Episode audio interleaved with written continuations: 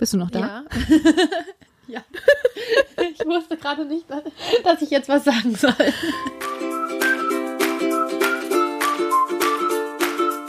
Freizeit im Sattel. Der Podcast für alle Freizeitreiter. Ja, willkommen zur zweiten Folge von Freizeit im Sattel. Unser heutiges Thema ist das perfekte Freizeitpferd. Und wir werden diese Folge nutzen, um unsere eigenen Pferde auch noch ein bisschen besser vorzustellen. Aber bevor wir jetzt starten, muss ich noch kurz was erzählen, ähm, worüber ich mich in der letzten Woche ein bisschen geärgert habe. Und zwar habe ich einen ähm, Psychothriller gelesen, der eigentlich ziemlich gut war. Aber in der Geschichte kauft sich eine Frau so, das ist so quasi Nebenhandlung, ähm, kauft sich ein Pferd. Die hatte als Kind mal ein, zwei Jahre Reitunterricht und kauft sich dann einfach ein Pferd, holt das dann ab, hat keine Ahnung vom Verladen und so weiter, nimmt sich aber auch niemanden mit, der irgendwie Ahnung hat und stellt das Pferd dann beim Nachbarn in eine Box neben ein paar Schweine und tagsüber darf es halt alleine auf eine Wiese. Und ähm, das wird gar nicht groß thematisiert, bis auf dass sich die eine Nachbarin dann mal fragt, ob das Pferd sich nicht vielleicht einsam fühlt. Aber es wird so gar nicht in Frage gestellt. Und ich fand das so ein bisschen doof, weil ich mir gedacht habe, hoffentlich lesen das jetzt nicht ganz viele Leute, die dann irgendwie denken, das wäre normal und das wäre gut fürs Pferd, wenn man das so alleine auf die Weide steht. Und auf jeden Fall ärgert es mich immer tierisch, wenn ich irgendwelche Bücher lese, ähm, die eigentlich jetzt nicht hauptsächlich was mit Pferden zu tun haben, ähm, wo aber der Autor sich so gar keine Gedanken drüber gemacht hat. Also wo man einfach merkt beim Lesen, der hat überhaupt keine Ahnung von Pferden. Weißt du, was ich meine? Ja, ja, absolut. Aber ich glaube, das ist ein Problem, ähm, was öfter mal auftritt, wenn jetzt sich in einem gewissen Bereich auskennt. Äh, ich glaube, dass zum Beispiel Köche beim Lesen manchmal denken, oh Gott, ähm, wie können die denn das hier so beschreiben? Oder Ärzte, ne? das gibt ja die Beispiele über die ganzen Fernsehserien. Es ist natürlich, wenn es um die Tiere geht, immer noch mal eine ganz andere Geschichte, weil wenn man sich vorstellt, dass irgendjemand das zur Inspiration nimmt, sich dann auch ein Pferd auf die Koppel vom Nachbarn zu stellen, ähm, ganz alleine, dann ist es natürlich für das Pferd also meiner Meinung nach eine große Katastrophe, weil natürlich fühlen die sich alleine. Ja, vor allem, weil man halt, äh, wenn es jetzt wirklich um ein Kochrezept geht oder irgendwas, nicht so viel falsch machen kann, denke ich mir. Ich meine, im schlimmsten Fall schmeckt es halt nicht. Das ist vielleicht jetzt unsere Sichtweise, äh, wenn wir uns in diesem Bereich nicht so gut auskennen. Aber ich glaube, das passt auch so ein bisschen zu unserer grundsätzlichen Einstellung, dass wir ja schon der Meinung sind, dass man sich ähm, immer informieren sollte und ja, also sich im Zweifelsfalle Experten suchen sollte oder sich weiterbilden sollte und zwar im doppelten Sinne. Also natürlich in dem Moment, wo man sich ein Pferd anschafft, sollte man entweder schon richtig, richtig viel Ahnung mitbringen oder sich eben auf alle möglichen Arten und Weisen informieren und sich Menschen an die Seite nehmen, die sich eben auch auskennen. Auf der anderen Seite äh, wäre das natürlich auch etwas, was äh, von einem Autor wünschenswert wäre, dass er sich eben auch, wenn er über ein Thema schreibt, dann da genügend Gedanken dazu gemacht hat oder eben auch den einen oder anderen gefragt hat, der sich damit auskennt. Aber es war wahrscheinlich einfach so eine Nebenhandlung. Ja, eben. Also in dem Buch steht hinten auch ganz ausführlich drin, ähm, mit welchen Leuten sie über Polizeiarbeit gesprochen hat, die Autorin, mit wem sie über, ähm, was weiß ich, also über alle Themen hat sie sich irgendwie informiert und sich Experten gesucht, nur über das Thema Pferdehaltung halt nicht. Hm. Ja, wo es halt wirklich gerade dann ein Lebewesen betrifft, ne? Also genau. Und das fand ich doof, weil sie hat anscheinend sehr ausführlich recherchiert und sich Gedanken gemacht, aber gerade das Thema, was gut natürlich mich am meisten beschäftigt, ähm, war ihr dann irgendwie so egal, dass sie sich da nicht weiter eingelesen hat oder damit auseinandergesetzt hat. Dann lass uns mal zum heutigen Thema kommen, ähm, das perfekte Freizeitpferd. Und äh, Julia, sag mir doch mal äh, drei Eigenschaften des perfekten Freizeitpferdes. Welches, welche Eigenschaften, also du darfst nur drei auswählen, hat für dich das perfekte Freizeitpferd? Okay, das ist schwer.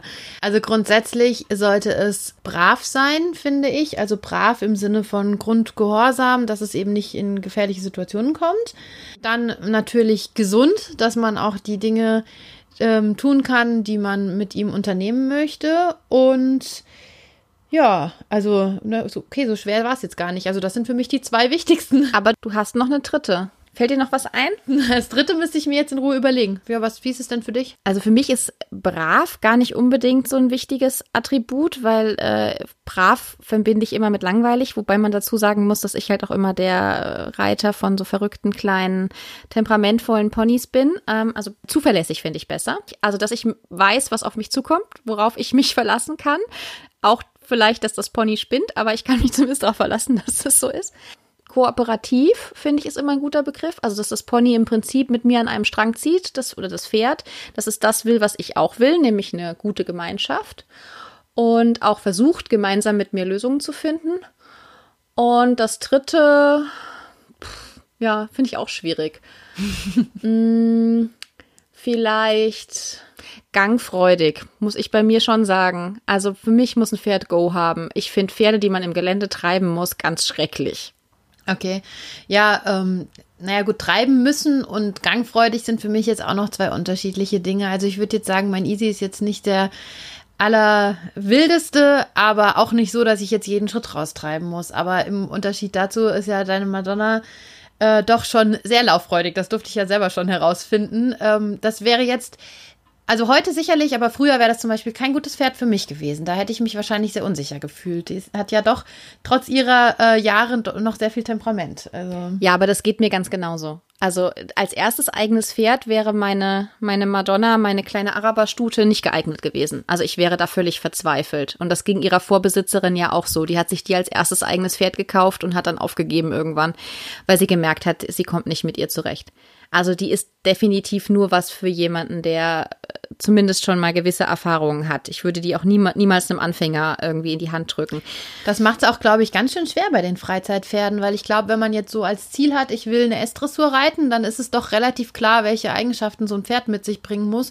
Ist ja natürlich dann auch eher körperlich. Wir haben ja jetzt eigentlich eher über die charakterlichen Merkmale gesprochen. Ähm, aber beim Freizeitpferd ist es halt doch wirklich super abhängig davon, was man selbst so möchte und also zum einen, was man mit dem Pferd machen möchte und zum anderen auch, ja, was einem selbst so gefällt. Also ich glaube, ein Pferd ohne Temperament in der S-Dressur ist schon viel schwieriger als jetzt so ein richtig schön gechillter kleiner Kaltblüter. Das wäre tatsächlich so eine meiner Idealvorstellungen, muss ich sagen. So ein schönes, schweres Pferdchen, was so gemütlich mit mir im Schritt durchs Gelände tingelt. Das ist so eine so eine Traumvorstellung. Das wäre jetzt nicht so deins, oder? Nee, so gar nicht. also meine frühere Stute war ein englisches Vollbluten-Mix ähm, und jetzt der kleine Araber. Also ich brauche schon was mit Power tatsächlich. Es ist so meins. Auch, also ich glaube, das ist schon mal das allerwichtigste Kriterium. Wenn es für dich das perfekte Freizeitpferd ist, dann ist doch schon alles richtig, oder? Also es gibt sicherlich das ein oder andere Merkmal, was jetzt die Pferde vereinen sollten, aber so im Großen und Ganzen, glaube ich, ist das sehr individuell, wie man sich eben auch seine Freizeitgestaltung mit dem Pferd vorstellt. Also wenn du jetzt zum Beispiel Spaß an langen Geländeritten hast, ist vielleicht ein Mini-Shetty jetzt für dich nicht die richtige Wahl, aber für jemanden, der sich total gerne mit Zirkuslektionen und Langzügelarbeit beschäftigt, ist es vielleicht deutlich besser händelbar als dein Araberchen.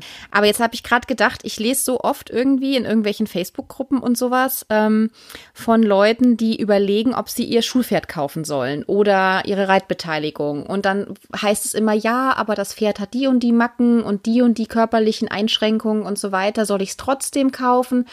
Und ich bin immer kurz davor zu sagen, ja, weil du kennst das Pferd. Du kennst das Pferd und du liebst das Pferd und du weißt, was auf dich zukommt.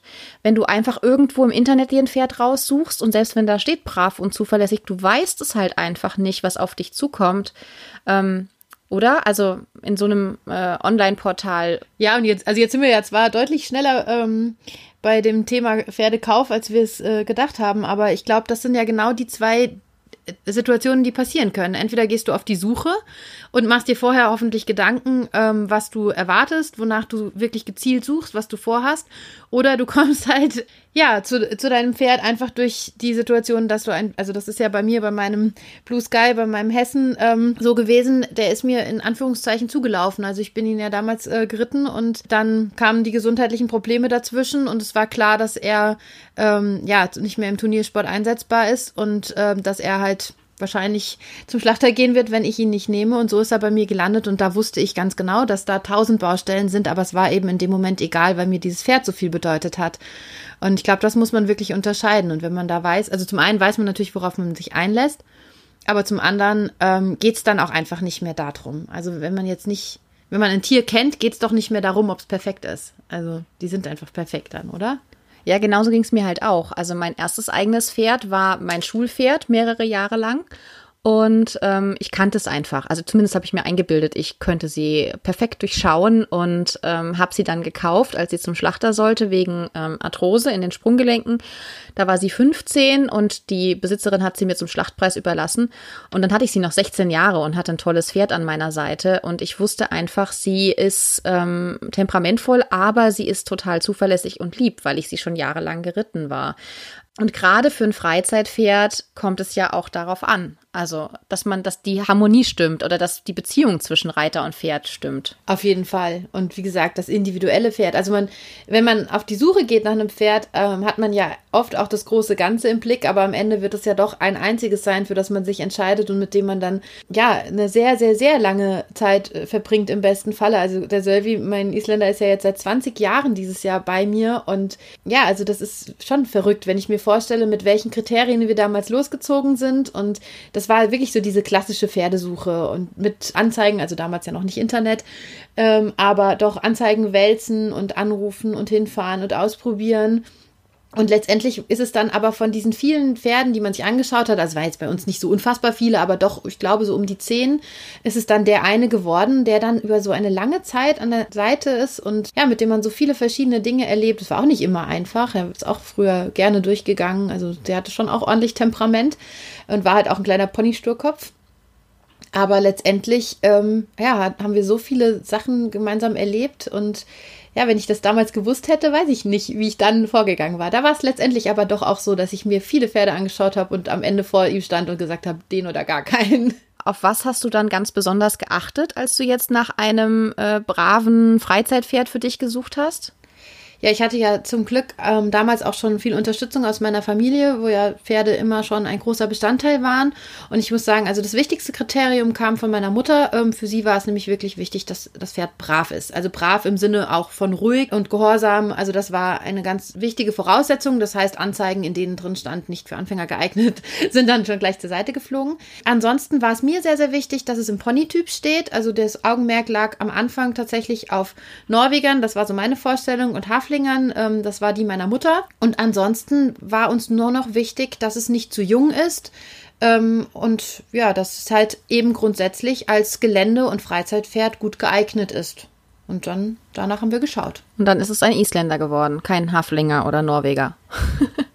Ja, da hatte meine Tante einen äh, kleinen Einfluss, die nämlich ja aus dem Dressursport kommt und eine große Abneigung gegen Ponys hatte zum damaligen Zeitpunkt. Heute zum Glück hat sie ihre Meinung geändert, aber die hat dann gesagt, Isländer wären ja Pferde und das wäre das Einzige, womit sie sich wirklich anfreunden könnte. Und das war natürlich nicht der ausschlaggebende Punkt, aber am Ende, also sie hat uns tatsächlich die Anzeige mit den Easys vorgelegt, die war dann auch noch in der Tageszeitung und gar nicht in irgendeiner Pferdezeitung. Ganz witzige Story eigentlich. Und äh, dann sind wir hingefahren und da muss ich sagen, ich stand vor diesem Pony und habe gesagt, den oder gar keinen. Lustigerweise sollte es eigentlich der zweite sein, der da in der Anzeige drin stand. Ähm, der war deutlich größer, war deutlich besser veranlagt, jünger ähm, und in der perfekten Pferdesicht meiner Family auch das wesentlich bessere Pferd. Und ich habe den kleinen gesehen und habe gesagt, den möchte ich. Da ich ja jetzt noch nie ein Pferd über eine Anzeige gekauft habe, aber natürlich immer mal wieder gucke auf einschlägigen Pferdeportalen, ja, nach was, auf was würdest du denn heute achten, wenn du jetzt vorhättest, dir ein neues Freizeitpferd zu kaufen? Ja, die Kriterien haben sich ein bisschen verändert inzwischen tatsächlich. Und was genau? Also was wäre dir jetzt heute wichtig? Ähm, also vom Grundcharakter äh, gefallen mir natürlich immer noch die ruhigeren Pferde, aber ich würde mir auf jeden Fall deutlich mehr Temperament zutrauen.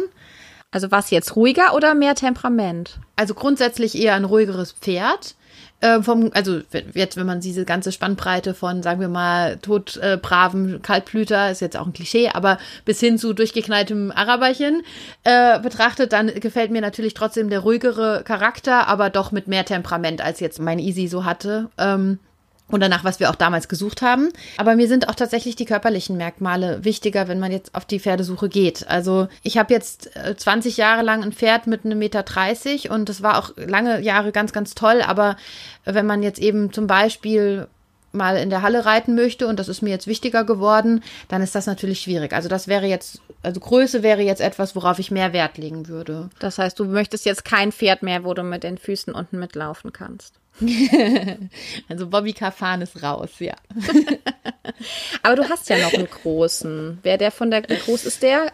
eigentlich genau? Ja, so ein Meter 75, Meter 76. Ich habe nicht mehr so ganz genau gemessen, ja. Das ist natürlich ganz schön groß. Ja, wobei ich sagen muss, also ich habe ein Fable für die Extreme, was das angeht. Also wir haben ja noch einen großen daheim stehen. Meine Tante hat noch ein, ja, ein klassisches deutsches Warmblut. Ähm, der Eddie, der ist jetzt so 1,81 Meter und auf dem habe ich mich auch immer sehr, sehr wohl gefühlt. Also ich mag das doch. Ähm, auch wenn das jetzt für ein Freizeitpferd, wenn man jetzt sagt, ich will ganz vielseitig mich beschäftigen, natürlich auch nicht so ganz so einfach ist. Also das wäre jetzt, wenn ich jetzt auf die Suche gehen würde, vielleicht auch nicht unbedingt das Vernünftigste. Ich meine, es muss ja auch irgendwie zum Reiter passen. Also wir sind ja beide jetzt nicht so riesig.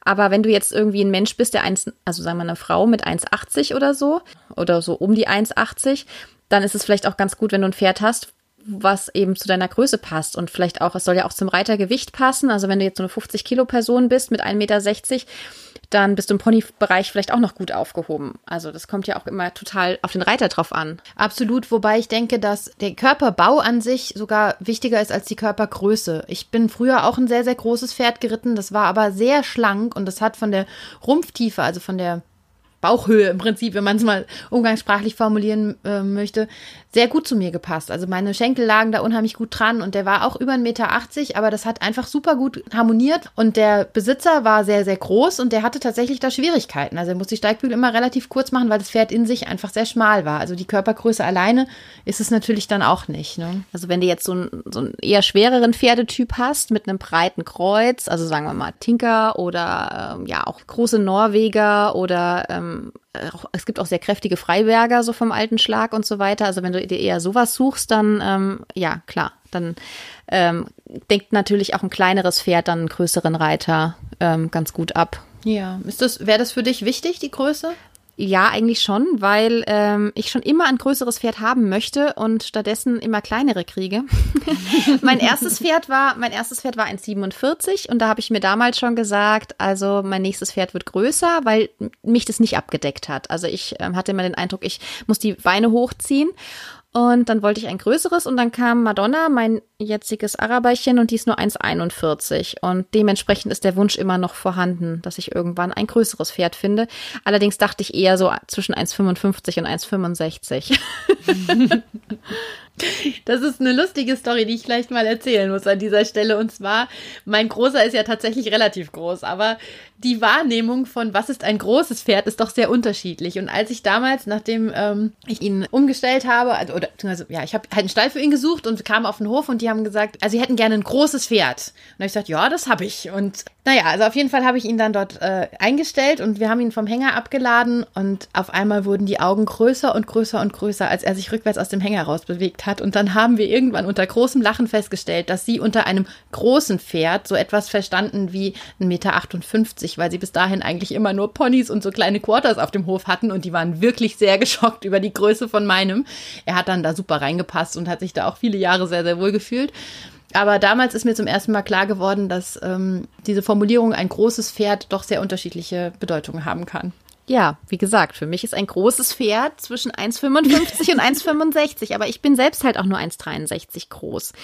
Deswegen, ähm, ja, also ich bin doch, ich bin 1,70 Meter, das ist, denke ich, ganz äh, okay im Rahmen. Ich bin auch immer ohne Aufstieghilfe draufgekommen. Das finde ich auch eigentlich im Gelände immer ganz praktisch, wenn die Gerte mal runterfällt oder so. Ähm, also für ein Geländepferd würde ich tatsächlich auch äh, sagen, dass eine, eine kleinere Größe doch äh, Vorteile hat. Und natürlich muss man auch immer daran denken, dass die Pferde, je größer sie werden, desto anfälliger werden sie dann in der Regel ja auch, wenn da so ein großer Körperbau mit ganz anderen Kräften ist als jetzt so bei so einem kleinen stämmigen Ponychen. Da hat man natürlich im Bewegungsapparat auch hin und wieder Probleme, die bei kleineren Pferden vielleicht nicht so auftreten. Ich bin gerade ein bisschen schockiert, dass du doch so viel größer bist als ich. Das hätte ich jetzt überhaupt nicht gedacht. naja, wie oft haben wir nebeneinander hm. gestanden bisher? Das zeigt aber nur wieder, wie oft man falsch liegt mit, der, mit dem Einschätzen von, von Größenverhältnissen. Deswegen macht es vielleicht immer Sinn, dann über Stockmaß zu sprechen und nicht einfach nur zu sagen, ein großes Pferd oder ein kleines Pferd.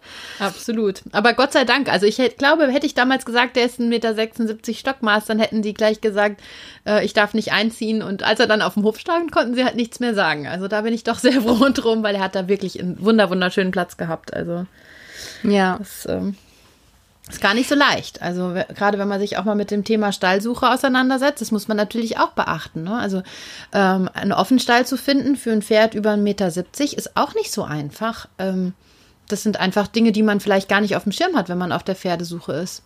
Ja, das sprichst du eigentlich schon einen wichtigen Punkt mit an, weil ähm, wir haben ja jetzt drüber geredet, worauf wir heute achten würden, wenn wir uns ein neues Pferd kaufen würden, also auf Größe und auf Temperament und so weiter.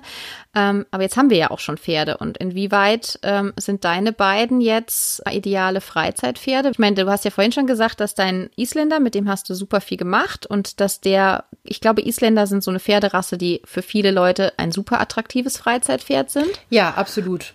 Ja, also vom Grundcharakter her absolut ähm, von dem, was ich mit ihm unternehmen konnte.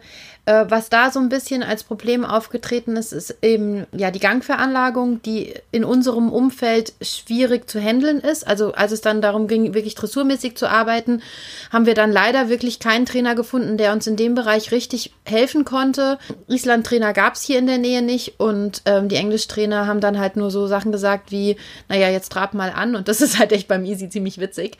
Wobei das natürlich auch immer eine individuelle Sache ist, aber sie sind schon einfach vom Grundtyp her natürlich einfach vielseitig. Ja, das muss man sagen. Ja, und jetzt hast du eben auch gesagt, also das ist ja auch ein Thema, was uns beiden sehr wichtig ist, dass du eben dressurmäßig mit ihm arbeiten wolltest. Ich habe ganz oft in so Freizeitreiterstellen, in denen ich bisher war, von den Leuten gehört, ja, nee, also meinem Pferd, dem geht's ja richtig gut, weil das muss ja nicht dressurmäßig arbeiten und das muss ja nicht auf den Reitplatz oder in die Reithalle. Und das ist halt auch schon nochmal ein wichtiger Aspekt für das ein gutes Freizeitpferd, dass das natürlich auch vernünftig gymnastiziert ist. Also das ist ja schon auch ein Thema, worauf wir sicherlich nochmal eingehen werden. Auf jeden Fall, das ist ja auch unheimlich wichtig. Und das ist ja auch etwas, was man beeinflussen kann. Also wenn wenn man ein Pferd jetzt schon hat, dann kann man natürlich den Trainingszustand und die Gymnastizierung auf, selbst immer wieder in die Hand nehmen. Ja, ich vergleiche das nämlich auch immer mit so einem ähm, untrainierten äh, Menschen. Also wenn du zum Beispiel einen untrainierten Menschen hast, der immer nur am Schreibtisch sitzt oder den ganzen Tag irgendwie in der Sonne liegt, wenn der auf einmal eine Wanderung machen soll mit einem schweren Rucksack am besten noch, dann kommt er zurück und hat wahrscheinlich irgendwie einen Bandscheibenvorfall oder sowas. Ähm, aber wenn du ein Pferd, also oder ein Mensch in dem Fall hast, äh, mit einem gut trainierten Rückenmuskel, dann kann der über Jahre einen schweren Rucksack tragen und bleibt trotzdem gesund und fit. Ja, also äh, das haben, glaube ich, in den Stellen, in denen ich früher war mit meinem, mit meinem ähm, früheren Pony, mit der Lady, ähm, habe ich das oft erlebt, dass die Leute das sich nicht so bewusst gemacht haben, dass das eben auch eine wichtige Voraussetzung ist, egal für welche Art von Disziplin. Ja, das hat aber, glaube ich, auch immer mit der ähm, also mit einer falschen Sicht auf die entsprechende Disziplin zu tun. Und ähm, das bedingt sich natürlich gegenseitig. Wenn man Dressurreiten zum Beispiel als Selbstzweck im Sinne des Turniersports sieht und sagt, okay, man reitet nur Dressur, um später auf dem Turnier eine zum Beispiel M-Dressur zu reiten, dann macht es für einen Freizeitreiter natürlich auch keinen Sinn, ähm, Dressur zu trainieren wenn man natürlich andersherum denkt, dass man gesund erhaltend mit dem Pferd arbeiten möchte, dann ähm, ist die M-Dressur völlig uninteressant und die Gymnastizierung steht eben im Vordergrund. Und ich glaube, dass dieser Gedanke fehlt leider noch an vielen Stellen. Ich glaube auch, da sind wir jetzt auch wieder bei diesen Anzeigen, ähm, die man so auf diversen Pferdeportalen findet, wenn da dann steht, ähm, Pferd vier Jahre, ähm, super brav und läuft in allen Grundgangarten dann ähm, kann ich mir gut vorstellen, dass viele Leute sagen, oh ja, toll, das ist noch jung und das ist gut trainiert, aber dann gar nicht berücksichtigen, dass das Pferd erstens noch in die Pubertät kommt und vielleicht noch Probleme macht und zweitens in dem Alter auch noch gar nicht so gymnastiziert sein kann oder so eine gute Muskulatur ausgebildet hat, wahrscheinlich, dass man mit dem sofort alles machen kann. Ja, also ich glaube, das kommt auch so ein bisschen aufs Pferd an. Ich glaube doch, dass man mit einem vierjährigen Pferd, jetzt natürlich nicht drei Stunden am Stück, aber wenn es jetzt einen, einen, ruhigen Grundcharakter hat und ähm, schonend ausgebildet wurde, dass man mit dem schon zum Beispiel in allen drei Grundgangarten ins Gelände gehen kann. Ich würde es jetzt vielleicht nicht gerade alleine machen, aber ich bin da auch ein Sicherheitsfanatiker. Wie das dann in der Bahn aussieht, ist natürlich wieder was ganz anderes, weil das äh, gerade auslaufen im Gelände natürlich ähm, nicht ganz so viele Anforderungen an die Balance stellt, wie jetzt zum Beispiel das Reiten auf dem Zirkel. Das muss man natürlich auch immer ein bisschen unterscheiden, finde ich. Natürlich, aber wenn man ähm, eben pro Pferd denkt und daran denkt, dass das Pferd ja gut gymnastiziert sein muss, damit es eben auch lange und gesund den Reiter tragen kann, ähm, darf man halt auch nicht einfach davon ausgehen, man kauft sich jetzt ein vierjähriges Pferd und kann dann mit dem einfach nur ins Gelände gehen und das war's dann. Also man, man muss sich schon irgendwie bewusst machen, dass da dann noch deutlich mehr Arbeit drin steckt. Aber das Gleiche gilt natürlich auch, wenn man sich ein Schulpferd kauft, was vielleicht Korrektur braucht oder wenn man, ähm, ja, also auch bei einem älteren Pferd gilt das natürlich. Also man hat, man steckt immer Arbeit und Zeit und ähm, Kosten rein für Unterricht und so weiter. Ich glaube, gerade auch im Freizeitbereich ähm, sind ja häufig die Pferde, die eben also wenn es jetzt gerade um Großpferde geht, die zum Beispiel auch nicht für den Turniersport geeignet waren oder aus welchen Gründen auch immer, dann eben nicht in den Händen von Amateurreitern, also Amateur-Turnierreitern äh, gelandet sind, sondern eben dann bei Menschen, die vielleicht nicht so einen großen Wert auf das tägliche Reiten in der Bahn legen. Und ähm, ich habe so das Gefühl, dass gerade da die Baustellen deutlich größer sind. Also dass man ähm, da mit sehr vielen anderen Herausforderungen zu tun hat. Ja, ich glaube, da hilft auch immer nur halt, wie wir das in der letzten Folge schon gesagt haben, ähm, dass man kritisch bleibt, dass man selbst reflektiert, dass man überlegt, was tue ich da? Ist, und was kann das Pferd leisten, was kann ich leisten, brauche ich einen Trainer, brauche ich vielleicht keinen Trainer, habe ich genug Erfahrung? Und so weiter. Also auch davon ist abhängig, ob du ein gutes Freizeitpferd hast oder nicht. Jetzt haben wir ja drüber gesprochen, dass ich eben gezielt auf Pferdesuche gegangen bin, aber du hast deine beiden ja übernommen, äh, nachdem du sie schon wirklich lange kanntest. Waren die denn für dich von Anfang an die perfekten Freizeitpferde? Das ist eine schwierige Frage. Also eigentlich ist es eine sehr gute Frage, weil ähm, nee, eigentlich gar nicht. Also beide nicht, lustigerweise. Ähm, Lady hatte ich ja als ausgedientes Schulpferd quasi gekauft und sie hat sich dann als sehr temperamentvoll entpuppt, nachdem sie dann nicht mehr drei Stunden am Tag im Schulbetrieb äh, lief. Und ich hatte wahnsinnige Probleme mit ihr. Ich war gerade 18 und völligst überfordert. Und hast du das irgendwie kommen sehen vorher oder wie, also bist du davon ausgegangen, das wird jetzt alles easy? Wie war das für dich? Ich habe gedacht, ich setze mich da ohne Gerte, ohne Sporen ähm, einfach drauf und reiz sie quasi am Knotenhalfter im Galopp durchs Gelände. Okay, also ohne Sattel mit wehender Mähne und. Was man sich halt mit 18 so vorstellt, genau. Also ich habe auch gedacht, dieses Pferd wird nie wieder einen Sporn oder eine Gerte erleben. Das ist so ein tolles Pferd und nie wieder werden wir Probleme haben. Und ähm, ich hatte da so richtig so Wendy-Fantasien tatsächlich. Ja, klar. Ähm, und wie hast du es in den Griff gekriegt?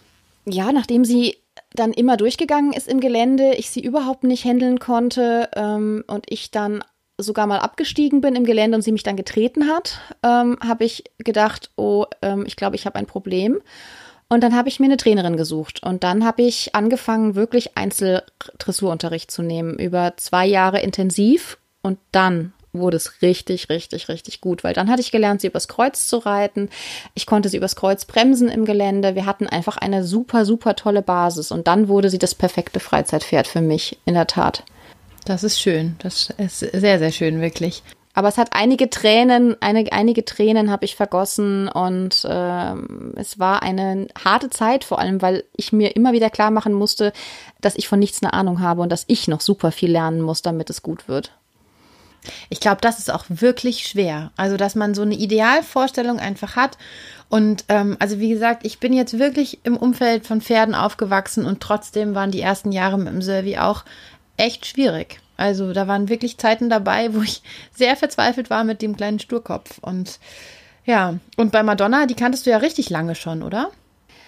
Ähm, nee, tatsächlich kannte ich sie etwa genauso lang wie Lady. Drei Jahre mhm. im Vorfeld, aber ich war sie nicht so viel geritten. Also Lady hatte ich als Schulpferd schon viel geritten vorher und äh, Madonna hatte ich so ein paar Mal, ähm, bin ich mit ihr irgendwie auf dem Platz gewesen. Also ich kannte sie, aber ich mhm. war noch nicht viel mit ihr geritten. Das Einzige, was ich gemerkt hatte, war, äh, sie ist völlig stockesteif und ähm, kennt nur Kopf hoch, Rücken fest und Vollgas und ähm, wenn sie keinen Bock hat, dann buckelt sie den Reiter runter. Okay, also da bist du nicht mehr mit der vollen Idealvorstellung reingegangen. Nee, aber mit einem guten Gefühl. Ich muss sagen, ich verlasse mich da sehr auf mein Gefühl. Es war ja jetzt auch nicht mehr mein erstes eigenes Pferd. Ich hatte zu dem Zeitpunkt schon ähm, deutlich mehr Erfahrung und ähm, ich mochte dieses Pony. Ich habe sie von Anfang an total gerne gehabt und habe gedacht, ich kriege die wieder hin. Irgendwie. Na, das hast du ja auch. Also ich hatte das Gefühl dafür, dass ich sie wieder hinkriege und dass die einfach nur unglücklich ist, dass sie unglücklich und unzufrieden ist mit ihrer völlig unerfahrenen Besitzerin und dass die einfach nur jemanden braucht, dem sie vertrauen kann und der ihr ganz klar sagt, wo es lang geht. Und damit hatte ich tatsächlich, ähm, also hat mich mein Gefühl nicht getrügt. Ja, auf jeden Fall. Also ich durfte es ja jetzt schon selbst erfahren. Sie ist ja wirklich trotz ihres Alters immer noch sehr temperamentvoll, aber eben doch absolut händelbar. Ähm, ich, ich würde sie übrigens auch als brav bezeichnen. Nicht im langweiligen Sinne, sondern weil sie wirklich ähm, ja super reagiert. Und ähm, also sie hat ja auch mich mal kurz getestet und auch mir gezeigt, dass sie buckeln kann, aber eben nie so, dass sie mich jetzt wirklich da in Not gebracht hätte, sondern einfach nur, die hat, glaube ich, einfach Lebensfreude. Also die ist einfach lustig drauf. Ich glaube, dass das bei ihr auch so ein Lernprozess war. Sie hat nämlich ähm, halt bei der Vorbesitzerin hatte sie gelernt, ähm, wenn sie im Gelände in der erstbesten Wiese die Reiterin runterschmeißt, dann darf sie danach zwei Wochen lang im Stall stehen und fressen, weil dann äh, hat die Reiterin erstmal keinen Bock mehr. Ist ja auch eigentlich eine ganz sinnvolle Taktik.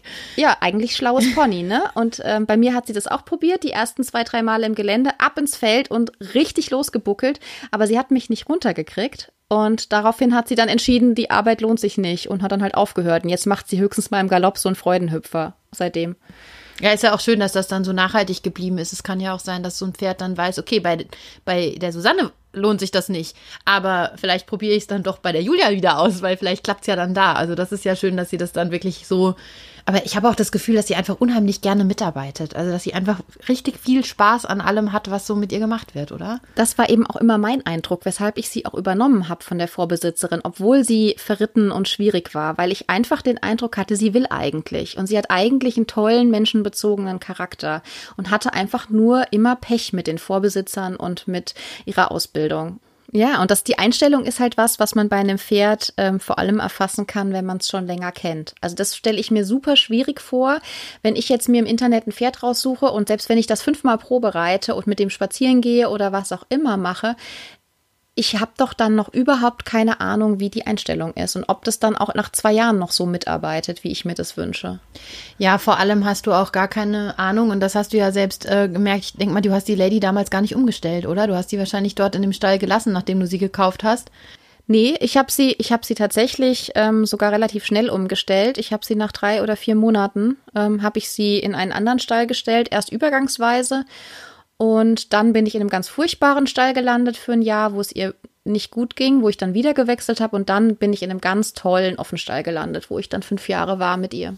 Aber vermutlich ist das ja trotzdem in der Anfangszeit schon aufgetreten, dass sie dann sich sehr stark verändert hat, einfach ähm, weil sich nur die, die kleinen Umstände geändert, also die kleinen, ich meine, wie man mit einem Pferd arbeitet, ist natürlich sehr, sehr entscheidend, aber ähm, dass ich nur durch die Tatsache, dass du jetzt sie alleine geritten hast und sie nicht mehr so ausgelastet war, einfach schon so viel verändert hat, dass sie dann eben ja durchgegangen ist und schwierig wurde, obwohl du das ja vorher gar nicht von ihr kanntest. Genau, also es hatte sich in der Haltungsform ein bisschen was geändert und ich hatte halt nicht mehr die Möglichkeit, sie jeden Tag so auszulasten.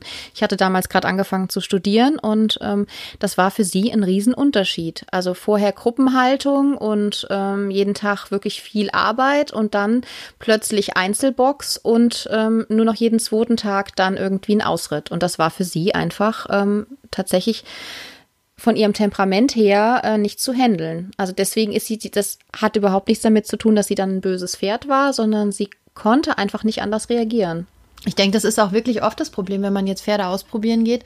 Ähm, die sind da in ihrem vertrauten Umfeld. Und ich habe das jetzt schon sehr häufig gehört, so nach dem Motto, ja, der hat bestimmt irgendwas bekommen, also der war bestimmt ruhig gestellt beim Probereiten, aber ich denke mir dann auch oft, nein, der war einfach in seinem vertrauten Umfeld. Er wurde wahrscheinlich vorher vernünftig gearbeitet. Also wenn man jetzt ein Pferd verkaufen will und es ist eher temperamentvoll und vielleicht weiß man auch noch, dass die Leute, die zum Probereiten kommen, eher ängstlich sind, dann lässt man es halt vorher sich nochmal ordentlich auspowern. Das ist ja eine gängige Praxis. Aber im Großen und Ganzen glaube ich, dass es halt oft für das Pferd auch eine Riesenumstellung ist und dass sich dadurch eben auch nochmal viel verändern kann, wenn man jetzt ähm, das dann zu sich nach Hause holt oder in einen anderen Stall stellt oder so. Ja, auf jeden Fall. Also das darf man auch tatsächlich nicht unterschätzen. Und deswegen bin ich auch da der Meinung, dass man, egal was man sich für ein Pferd holt, ob man es jetzt vorher schon lange kannte oder ob man das jetzt äh, dreimal Probe geritten ist und im Internet gefunden hat, ähm, dass man auf jeden Fall von Anfang an guckt, dass man einen Trainingsplan sich macht, dass man dem Pferd erstmal Zeit gibt anzukommen und dass man dann schaut, dass man vielleicht auch von Anfang an mit einem Trainer gemeinsam arbeitet, in welche Richtung das dann geht und ähm, ob das dann auf Dauer eine Lösung ist oder nicht oder ob man nur ein paar Stunden braucht oder wie auch immer.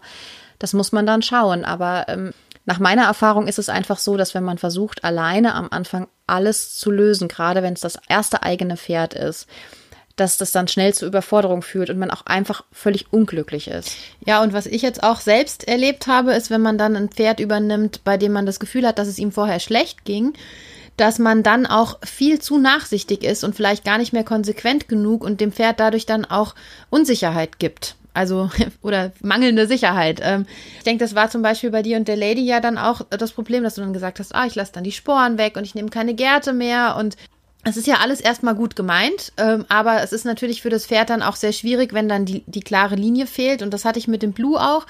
Ähm, nachdem ich ihn dann übernommen hatte, kam irgendwann auch eine Phase, in der er sehr schwierig wurde, weil ich einfach immer nur noch das arme Pferd gesehen habe, was ja zum Schlachter sollte und was ja krank ist. Und ähm, ja, ich habe dann angefangen, eben ihn ja vielleicht zu sehr zu verwöhnen und nicht mehr konsequent genug zu sein und dann wurde es wirklich phasenweise schwierig mit ihm. Also ja, es war nicht, nicht einfach. Ja, da habe ich bei Lady halt am Anfang auch super viel falsch gemacht. Also nicht nur in der Erziehung, von der ich keine Ahnung hatte, als auch ähm, ja in der Reitweise, in der Ausrüstung. Ich habe zum Beispiel versucht, sie ohne Gebiss zu reiten mit einem äh, Sidepull, hatte aber eine viel zu starke Handeinwirkung, weil ich sie eben noch nicht übers Kreuz reiten konnte, was für sie dann natürlich auch sehr, sehr unangenehm war und so weiter. Also ich musste halt auch einfach super viel lernen, bevor ich dann mein Ziel erreicht habe. Und ich habe mein Ziel erreicht. Irgendwann, ähm, ich bin sie nämlich tatsächlich auch mit dem Halsring durchs Gelände geritten und hatte ein Pferd, was mir absolut vertraut hat. Aber den Punkt musste ich halt erstmal erreichen. Aber erzähl du noch mal kurz, ähm, was eigentlich mit deinem Großen ist. Was genau hat der noch mal? Ja, ähm, also er hat Kissing Spines und ähm, also das wurde festgestellt, ähm, kurz bevor ich ihn dann übernommen habe. Das war der Grund dafür. Und leider wurde dann zwei Jahre später auch noch eine Ataxie festgestellt, was in Kombination, also einzeln beides nicht schlimm ist, aber in Kombination halt dazu führt, dass ich ihn nicht trainieren kann.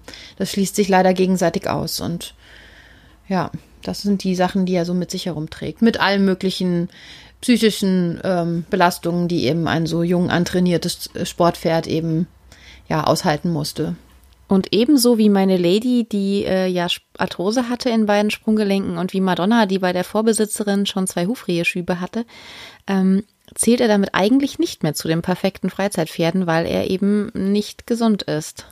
Ja, wobei ich sagen muss, also ich habe ähm, viele Jahre eine sehr, sehr schöne Zeit mit ihm gehabt, auch wenn ich ihn dann nicht mehr reiten konnte. Also ich bin ihn tatsächlich das letzte Mal so richtig ernsthaft, glaube ich, von ja, mindestens neun Jahren geritten. Es fing eigentlich wirklich an, schwierig zu werden, kurz nachdem ich ihn übernommen habe, aus verschiedenen Gründen. Und ähm, seitdem habe ich mich dann auch mehr auf die Bodenarbeit mit ihm konzentriert und wir haben ganz tolle Sachen gemacht. Also ich bin ganz viel mit ihm spazieren gegangen und ähm, ich habe ihn dann irgendwann immer mein äh, großes, teures Meerschweinchen genannt, weil und ich konnte mehr mit ihm machen als, ein, als mit einem Meerschweinchen. Also eigentlich ist es mein großes, teures Mini-Pony, ähm, weil wenn man einen Mini-Pony hat, dann reitet man es ja auch nicht und das ist trotzdem super und man kann sich ganz viel beschäftigen und ich habe mit ihm Handarbeit gemacht. Ich habe, als es noch ging, an der Longe ganz viel mit ihm gearbeitet. Ähm, wir haben Equikinetik ausprobiert, Doppellonge geht da super. Also eigentlich habe ich ganz, ganz viele tolle Dinge gemacht, die man mit so einem Freizeitpferd macht. Ich konnte ihn dann leider halt nur nicht mehr wirklich reiten. Also ähm, von daher, ich weiß es nicht. Für jemanden wie mich, der jetzt aufs Reiten alleine nicht so einen großen Wert legt, ist er doch ein ganz tolles Freizeitpferd. Also könnte man jetzt eigentlich ja zusammenfassend sagen, dass wir ähm, tolle Freizeitpferde an unserer Seite haben, dass man aber nicht mehr alle reiten kann, bei dir zumindest, ähm, dass man viel Arbeit reinstecken muss, dass man auch das perfekte Freizeitpferd, Training braucht und intensive Auseinandersetzungen mit dem Tier. Und jetzt wollen wir natürlich auch von euch wissen, wie sieht es denn bei euch so aus? Habt ihr euer perfektes Freizeitpferd schon gefunden oder seid ihr noch auf der Suche? Habt ihr es im Internet gefunden oder Kanntet ihr es vielleicht mehrere Jahre schon, bevor ihr es gekauft habt? Schreibt uns unbedingt. Wir sind sehr, sehr, sehr neugierig. Ihr könnt uns auf Instagram schreiben. Ihr findet uns unter Freizeit im Sattel und unter dem gleichen Namen auch auf Facebook. Schreibt uns unbedingt, schickt uns Fotos von euren Pferden. Wir freuen uns riesig. So, jetzt habt ihr aber sehr viel von unseren Pferden gehört. Ich glaube, jetzt ist Zeit für unsere Empfehlungsecke.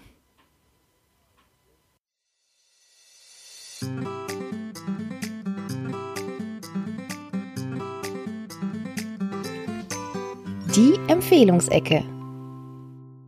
Das Buch, was ich für heute ausgesucht habe, habe ich tatsächlich erst ähm, entdeckt, als ich jetzt nach was Passendem für diese Folge gesucht habe und habe mir das dann im Internet bestellt.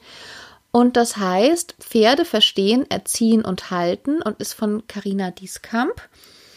Und äh, ich muss sagen, es ist gerade für, ähm, sag ich mal, Pferdeanfänger, aber auch für Leute, die vielleicht schon eine Weile Pferde haben und einfach zu bestimmten Themen was suchen, ähm, ist es sehr empfehlenswert. Ähm, es ist nicht in einem bekannten Pferdeverlag erschienen, sondern bei äh, Published for You. Und ähm, ihr werdet beim Lesen vielleicht merken, dass da eben kein aufwendiges Lektorat oder sowas dahinter steht. Also man stolpert schon mal ab und zu über Formulierungen oder ähm, auch über typografische, ähm, ja, kleine Fehler, aber nichts Schlimmes. Aber es ist inhaltlich wirklich so ähm, empfehlenswert, weil es einfach die kompletten Grundlagen, die ich so ähm, für jeden Pferdefan als essentiell betrachten würde, einfach, einfach mal alle zusammenfasst. Das finde ich richtig, richtig gut. Und sowas habe ich auch bisher noch nie in der Hand gehabt, muss ich sagen.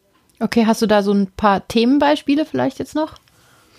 Ja, es fängt im Prinzip direkt wirklich bei der bei den Basics an, erklärt was ein bisschen über, ähm, wo die Pferde herkommen und die Entwicklungsgeschichte der Pferde und ähm, dann ja, ob man sich für ein eigenes Pferd entscheidet oder vielleicht doch für eine Reitbeteiligung, dann geht es weiter. Ähm, wenn ich mir ein eigenes Pferd hole, was brauche ich für Putzzubehör? Ähm, wie muss ich mein Pferd versichern? Was kostet mich das Pferd? Welche Impfungen braucht ein Pferd eigentlich? Wie baue ich eigentlich einen Weidezaun, wenn ich mein Pferd selber halten möchte? Und so weiter und so weiter. Und ähm, also im Prinzip so alle Basics, die dazugehören: Ernährung, ähm, Zeitaufwand.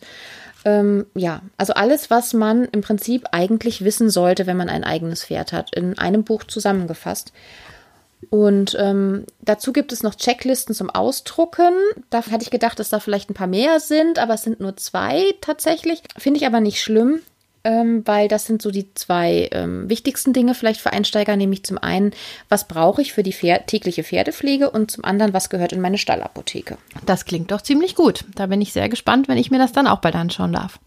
Genau, also wie gesagt, ähm, Leute, die vielleicht selber den Eindruck haben, dass sie ihre Basics noch auffrischen können oder vielleicht gerade erst eingestiegen sind in die Pferdehaltung, denen würde ich das sehr empfehlen. Wenn man vielleicht schon 20 Jahre mit Pferden zu tun hat, entdeckt man vielleicht nicht viel Neues, aber mir ist jetzt vor einer Weile wieder aufgefallen, wie viele Pferde auch schlecht sitzende Halfter haben und so weiter.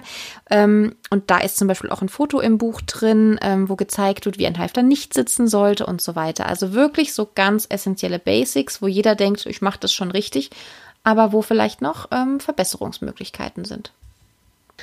Und ja, ich glaube, ähm, damit sind wir dann auch am Ende unserer heutigen Folge angekommen. Ja.